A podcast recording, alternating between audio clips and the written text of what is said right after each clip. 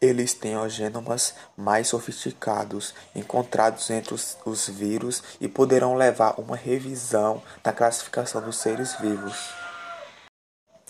Eles têm genomas mais sofisticados encontrados entre os, os vírus e poderão levar uma revisão na classificação dos seres vivos.